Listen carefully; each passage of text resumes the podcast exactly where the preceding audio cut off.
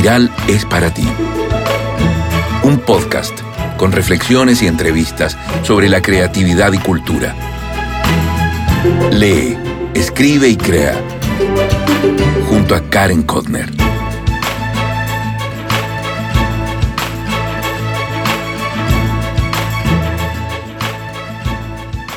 Hola, hola, ¿cómo estás? Soy Karen Kotner y grabo en Santiago de Chile este episodio 42 de Espiral. Y es una luminosa mañana de 5 de mayo. Tengo muchas ganas de volver a viajar, pero lo veo bien difícil por el momento en que estamos. Me gustaría conocer Marruecos y correr la maratón de Londres en octubre. Pero al igual que tú, no me queda más que mi imaginación para volar. Ella es un arma poderosa y que todos tenemos sin distinción.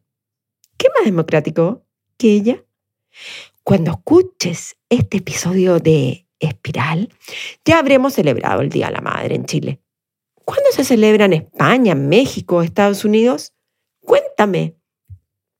Por eso hoy voy a reflexionar sobre mis otras mamás, entre comillas, las que me ayudaron a forjar un interés supremo por la lectura y la creación. Como siempre, mi recuento personal. Tal como te lo conté en el capítulo anterior, fue una odisea el cambio de nombre y música al podcast.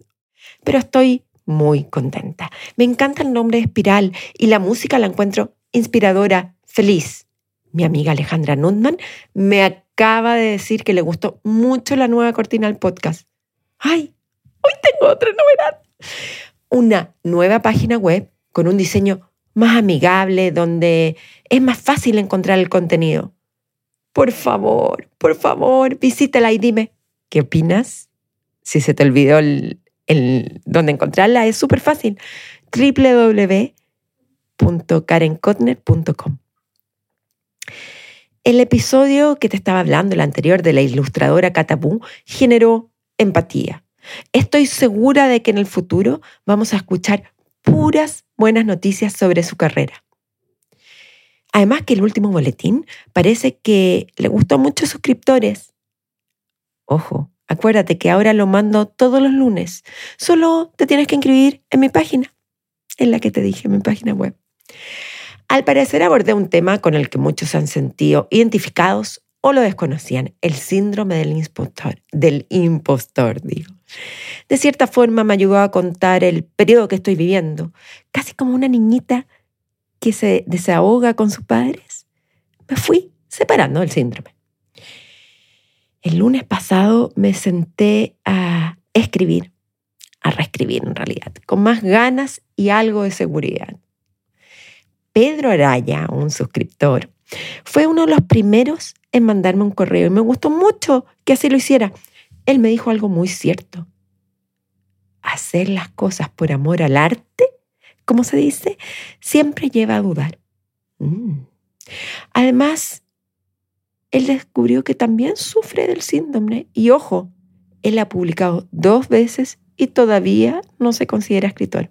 Vamos, Pedro, dejemos fuera este síndrome que nos hace confundirnos. Ana Enrique me escribió, siempre te leo, y mi querida hermana Ethel, fiel auditora, también me dijo que le gustó mucho el tema. Ahora vamos con las cinco madres literarias y más. Uno, mi mamá, lejos la más importante. Sin ella jamás habría sido lectora y sin su afán de leer, de comprar libros, de invertir tiempo y tomar cursos de literatura, nunca me habría convertido en una obsesa al tema. He hablado varias veces de mi mamá aquí en Espiral, pero nunca suficiente. No te imaginas la emoción que siento cuando hay un libro con su firma, que ella leyó, o alguna tarjeta escondida entre las páginas. Tan solo el martes pasado encontré un sobre que tenía escrito mi nombre y el de mi marido. Lo divertido es que no tengo ningún recuerdo específico de ella y yo leyendo o comentando algo. Solo cuando fuimos juntas al taller de lectura del gran, gran Alfonso Calderón. Pero mi mamá me envuelve con sus pasiones, porque ella era una mujer súper atrevida, pionera, diría yo. En este sentido, es mucho más que una mamá literaria, diría, es una persona que me ha permitido aventurarme, a probar y a disfrutar con algo tan sencillo como un helado. ¿Qué seríamos todos sin las benditas mamás? Dos, Enid Blyton y Margaret Mitchell. He sido súper injusta con Enid Blyton. Esta autora inglesa que murió en 1968 y que borré de mi chip mental por muchísimos, varios, innumerables años, pero que la volví a reencontrar al convertirme en mamá y al incentivar la lectura a mis hijos. Lo hice gracias a mi amiga Claudia, que sin querer queriendo me contó que su hija la estaba leyendo. Yo creo que tenía como 10 años o algo así cuando la descubrí y fue la primera autora que me hizo sumergirme en sagas. Eso mismo le sucedió a mi hija menor con Las aventuras de Santa Clara que escribió Blyton. A mi parecer es una autora bastante desconocida entre los adolescentes, entre los preadolescentes, y no entiendo por qué. Reconozco que no quería volver a leerla para no romper el hechizo de su magia. A Margaret Mitchell, en cambio, la conocí más vieja, como a los 15, y ella me, me transmitió su pasión, me abrió el mundo a la esclavitud, y me fui quedando enterrada en el sofá leyendo y llorando, literalmente llorando. Sí dije que tenía como 15 años cuando comencé a leer Lo que el viento se llevó y no lo solté más hasta que lo terminé. Gracias a Mitchell conocí la sensación de rapto que te da una buena historia, de, de cómo un lector o una lectora se puede casi anular del mundo mientras se sumerge en siglos y familias que nada tienen que ver contigo. ¿Con cuál libro te ha sucedido?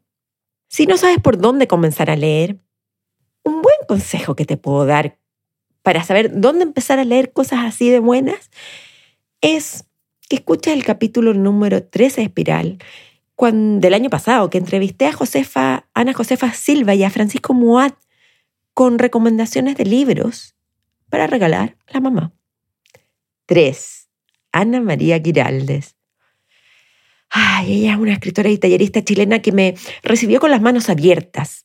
Han pasado tantos, tantos, tantos años que creo que era el 2004, si no me equivoco, cuando asistí por primera vez a su casa en el Centro Providencia. Llegué atrasada porque, claro, en esa época no existía Waze y no encontraba la calle. Supuse que sabía dónde quedaba. Fui casi tres años a su taller en las mañanas, creo que los martes o miércoles. Este fue mi primer taller de creación literaria y junto al menos a siete alumnas nos encerrábamos una mañana completa para comentar y escribir. La metodología era siempre la misma, un pie forzado tarea. Un pie forzado es un tema, una frase o algo que te obliga a escribir. Por ejemplo, un cuento en que una mujer tenga los ojos verdes. Gracias Ana María entré en el mundo de la literatura hispánica y recuerdo con mucho cariño ese tiempo, mucho. Gracias, profe.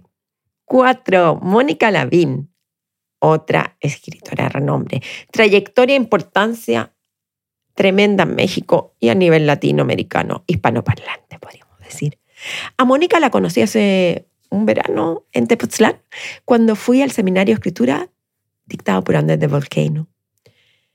Ese era un tiempo, sí, alejado del COVID y todavía éramos libres como quiera que podamos definir eso, definir eso.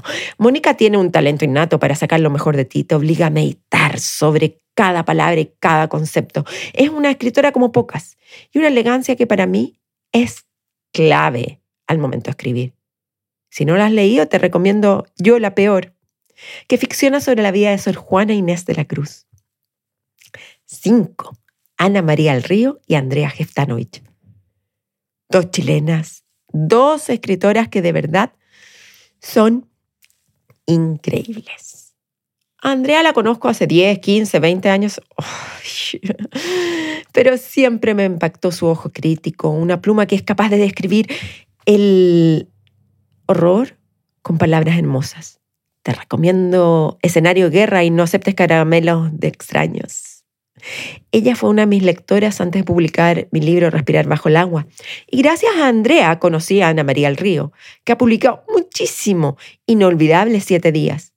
Con Ana María trabajé harto la escritura de mi actual novela, esta que te estaba contando el síndrome del impostor. Nos reuníamos semanalmente en un café para comentar lo que había ido escribiendo.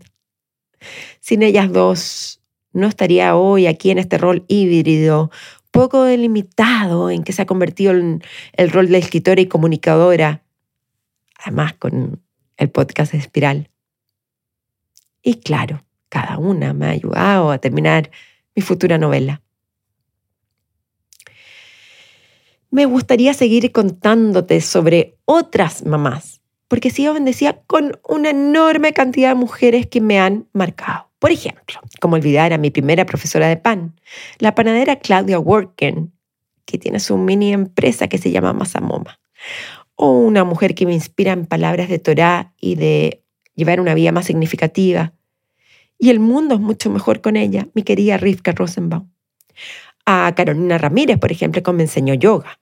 Empecé a ir con mi mamá hace décadas también y hoy sigo practicando.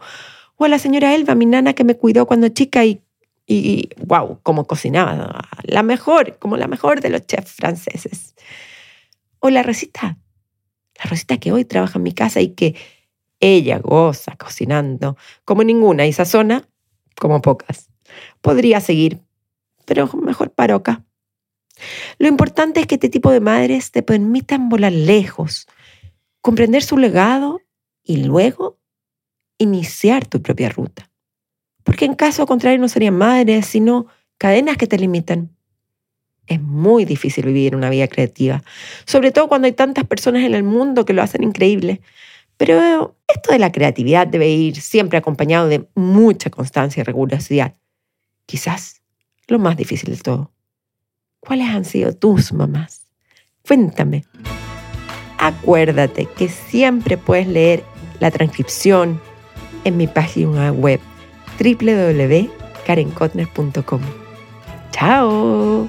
Lee, escribe y crea. Chao.